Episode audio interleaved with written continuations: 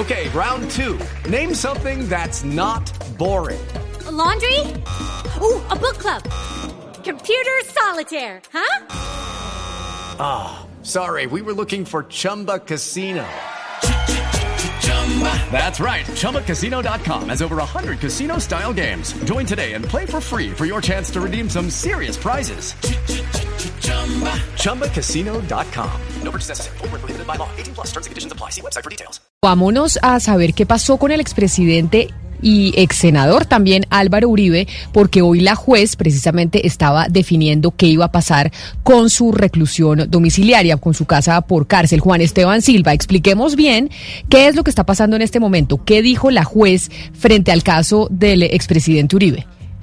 Hola Camila, buenos días. Pues mire, eh, la juez 30 del circuito de Bogotá decidió enviar a la Corte Suprema de Justicia, a la sala plena, que es en la que están pues todos los magistrados, los 23 magistrados de la Corte, la competencia para decir bajo qué ley se investigará al expresidente Álvaro Uribe Vélez, si bajo la ley 600 que es por la cual estaba haciendo la investigación eh, la Corte Suprema de Justicia por presunta manipulación de testigos hasta que Álvaro Uribe renunció o bajo la ley 906 de 2004, que recordemos es el sistema penal acusatorio.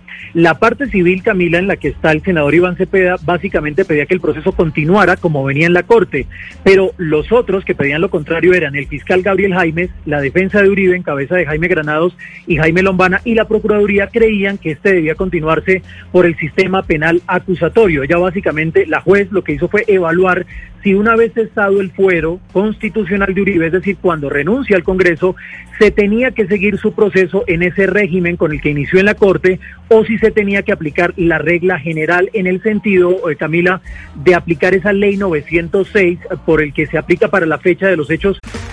Okay, round two. Name something that's not boring. A laundry? Ooh, a book club. Computer solitaire, huh? Ah, sorry, we were looking for Chumba Casino. That's right. ChumbaCasino.com has over 100 casino style games. Join today and play for free for your chance to redeem some serious prizes. ChumbaCasino.com. No purchase necessary. Full prohibited by law. 18 plus terms and conditions apply. See website for details.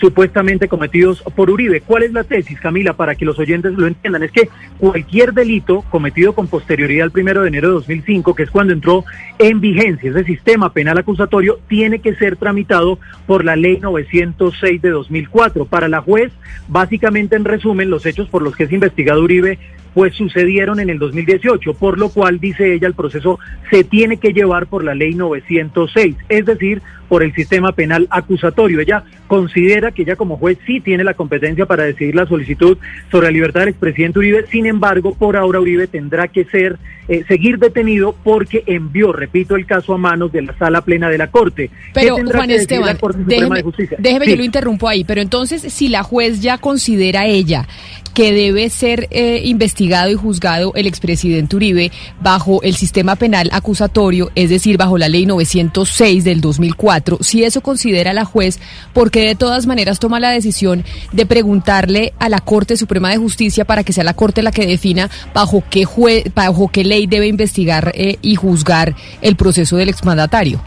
Lo que considera la juez Camila es que la sala plena es como si le estuviera pidiendo una segunda opinión a la sala plena de la Corte Suprema de Justicia. Podríamos decir que la juez sí considera que debe ser bajo la ley 906, pero está consultando, digamos, a la sala plena de la Corte Suprema de Justicia. Hay que señalar, y esto es muy importante, Camila, en esa sala plena de los 23 magistrados no está la sala de instrucción que fue la que determinó la casa por cárcel del expresidente Uribe y en la que está, entre otras cosas, el magistrado César Reyes, quien es el ponente de este caso.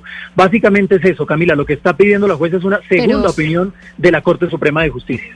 Lo que, lo que yo tengo entendido, Camila, es que como este es un caso pues sin precedentes, básicamente nunca había ocurrido, ella lo que le está preguntando a la Corte Suprema de Justicia es, ¿soy yo la competente para decidir este conflicto de competencias? Porque ella es un juez de control de garantías y un juez de control de garantías está hecho para decidir sobre derechos fundamentales y libertades, más no sobre un conflicto de competencia por leyes distintas, que es lo que tenemos en este caso. Entonces, ella eleva la pregunta a la Corte Suprema de Justicia.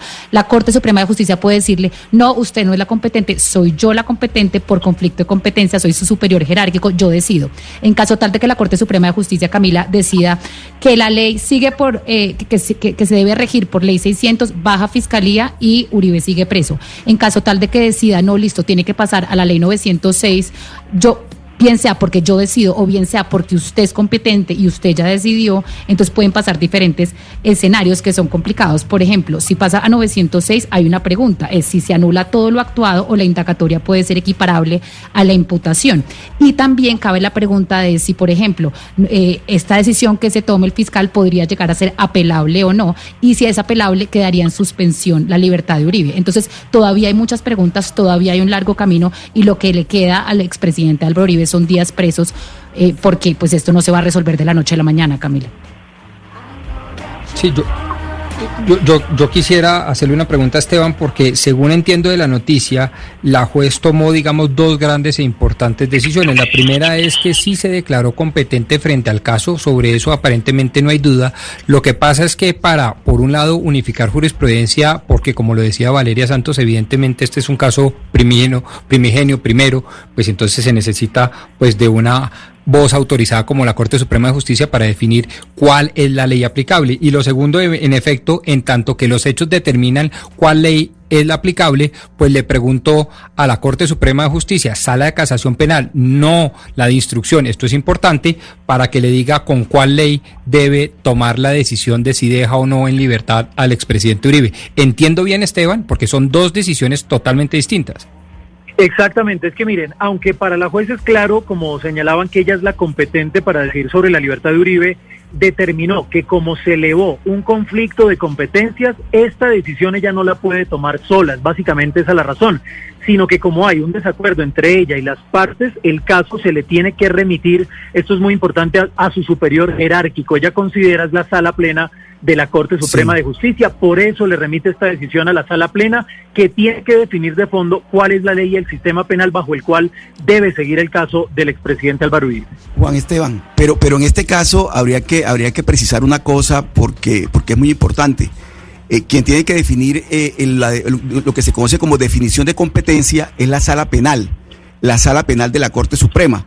¿Por qué? Porque había una impugnación, la parte civil en cabeza de la defensa del doctor Cepeda, eh, impugnó la decisión de la Corte, la, decisión original, y en este caso lo que hace la juez es decirle a la Corte, a la Sala Penal de la Corte Suprema, defina usted en este caso competencias. Eso se debe demorar entre unos 15 y un mes, más o menos, para que, Oscar, la sala, la decisión. ¿La Sala Penal tenía el proceso del expresidente Uribe antes de enviárselo a la juez? No era la sala de instrucción. es, decir, era la sala de instrucción. O sea, esta sala penal no ha tenido nunca el, expediente del expresidente Uribe. Por primera vez esos magistrados se van a sentar a definir específicamente ese expediente si se debe juzgar bajo la ley 906 o bajo ley 600.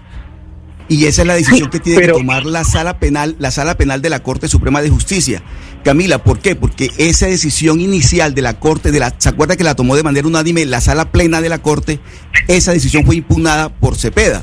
Y ahora la Corte, la, la juez lo que dice es, bueno, que defina esta competencia la sala penal de la Corte Suprema de Justicia. Es decir, o sea, para, para, para quedar claro, en este momento sí, lo que usted dice, Camila, es muy importante. Van a ser unos, digamos, magistrados nuevos, serían los magistrados de la sala de apelación, de la sala de instrucción que tomó la decisión. Entonces acá hay un abanico, digamos, de magistrados nuevos que van a tomar esta decisión. Lo importante acá es que para las personas que, digamos, entienden el derecho y entienden estas vías jurídicas, pues sí era un poco exótico que un juez de control de garantías decidiera sobre un conflicto de competencias sobre las leyes, porque es que al final un juez de control de garantías no tiene, digamos, esa competencia. Al final se suponía que la Fiscalía le había dicho a la juez de control de garantías, usted decía sobre la libertad, pero para decidir sobre la libertad tenía que decidir sobre cuál ley se iba a juzgar al presidente Uribe. Entonces ella dice, yo creo que yo soy competente, pero en verdad no tengo ni idea, decía usted, superior jerárquico, Corte Suprema de Justicia, si yo en verdad sí soy competente para tomar esta decisión que yo creo que estoy tomando en derecho. Acá estamos todos aprendiendo de derecho básicamente y del sistema penal acusatorio que tenemos nosotros desde el año 2005. Pero Juan Esteban, explíqueme una cosa, la defensa del senador Iván Cepeda, es decir, la contraparte del expresidente Uribe, pedía que se le juzgara e investigara bajo ley 600.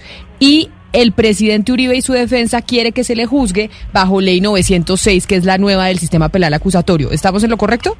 Exactamente, Camila. Y una precisión, es la sala plena de la Corte Suprema la que tendrá que decidir finalmente bajo qué ley. A la que la juez está consultando es la sala plena, que repetimos, la sala donde están los magistrados de la sala laboral, los magistrados de la sala penal, son 23 magistrados. Eso significa también, Camila, de otro lado, la juez lo que está determinando es que como los hechos por los que es investigado Uribe sucedieron en el 2018, repito, el proceso se tiene que llevar por la ley 906. Y una cosa muy importante, lo que dice la juez es que remitir el proceso de la Corte a la Fiscalía no implica un simple cambio de instructor, que era la tesis del abogado Reinaldo Villalba, representante de Iván Cepeda, sino que además lleva a que el proceso tenga que pasar a la ley 906 del 2004. Pero hay una cosa que no entiendo, si para la juez es tan claro que el, que el hecho, se, o sea, el delito se cometió después del 2005, por lo cual debería ser juzgado bajo ley 906, que es la que quiere el expresidente Uribe y su defensa. Estamos en este lío de bajo qué ley se debería investigar. O sea, ¿por qué si para la juez es tan claro que ocurrieron los hechos en el 2018, estamos discutiendo si debe ser bajo ley 600 o bajo ley 906? Claro, yo quiero que escuchemos, Camila, lo que ha dicho la juez 30 de garantías, un poco la explicación y la tesis por la cual se, se mantiene el caso en ley 906. Escuchemos cuando quiera que éstas no correspondan a alguna de sus salas o a ninguna otra autoridad judicial, como sería este el caso. Se dispondrá entonces en orden a dar trámite a esta definición de competencia de acuerdo con lo establecido en el artículo 341 del Código de Procedimiento Penal, Ley 906 de 2004. Y otra cosa muy importante, Camila, la juez dice que solo hasta la audiencia de formulación de acusación se sabrá si el exfiscal Montealegre y el ex vicefiscal Perdomo pueden ser víctimas en este caso. Lo que ella dice es que por ahora se permitió su participación, los hemos visto en la audiencia, pero es para materializar esa petición de ser posibles víctimas en este caso. Todavía no lo son formalmente. Pero Valeria, explíqueme usted, ¿por qué razón estamos en este lío de definir si es una ley o la otra?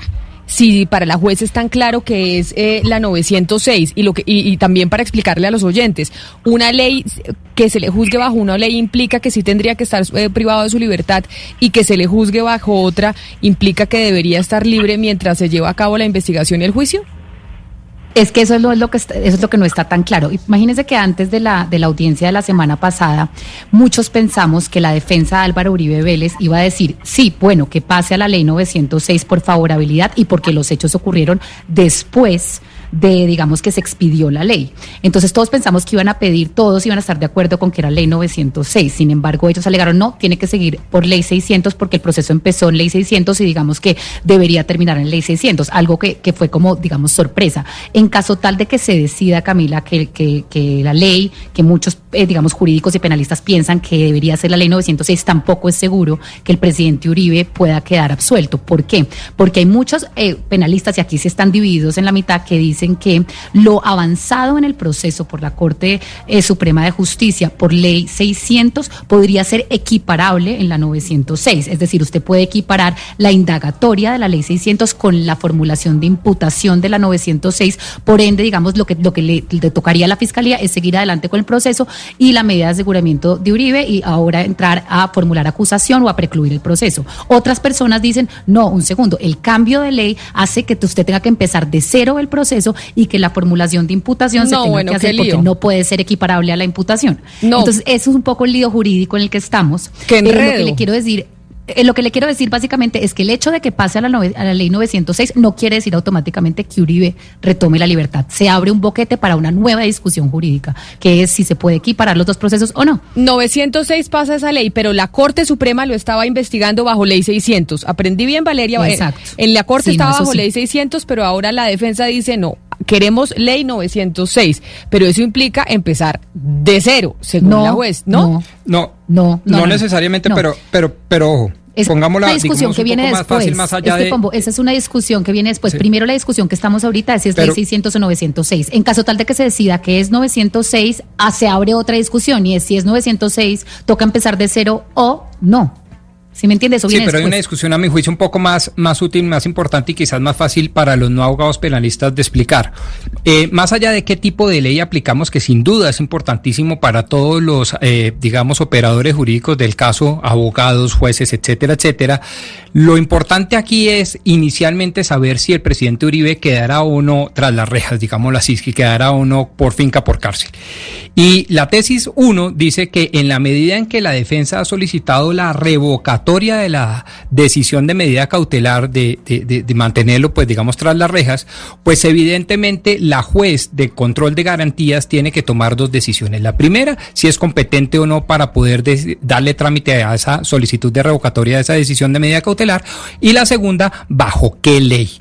¿Sí? Esa es la importancia de todo este cuento, porque evidentemente si la juez considera, primero, que no es competente, o dos, que sí es competente, pero no sabe cuál es la ley, pues tiene que preguntar.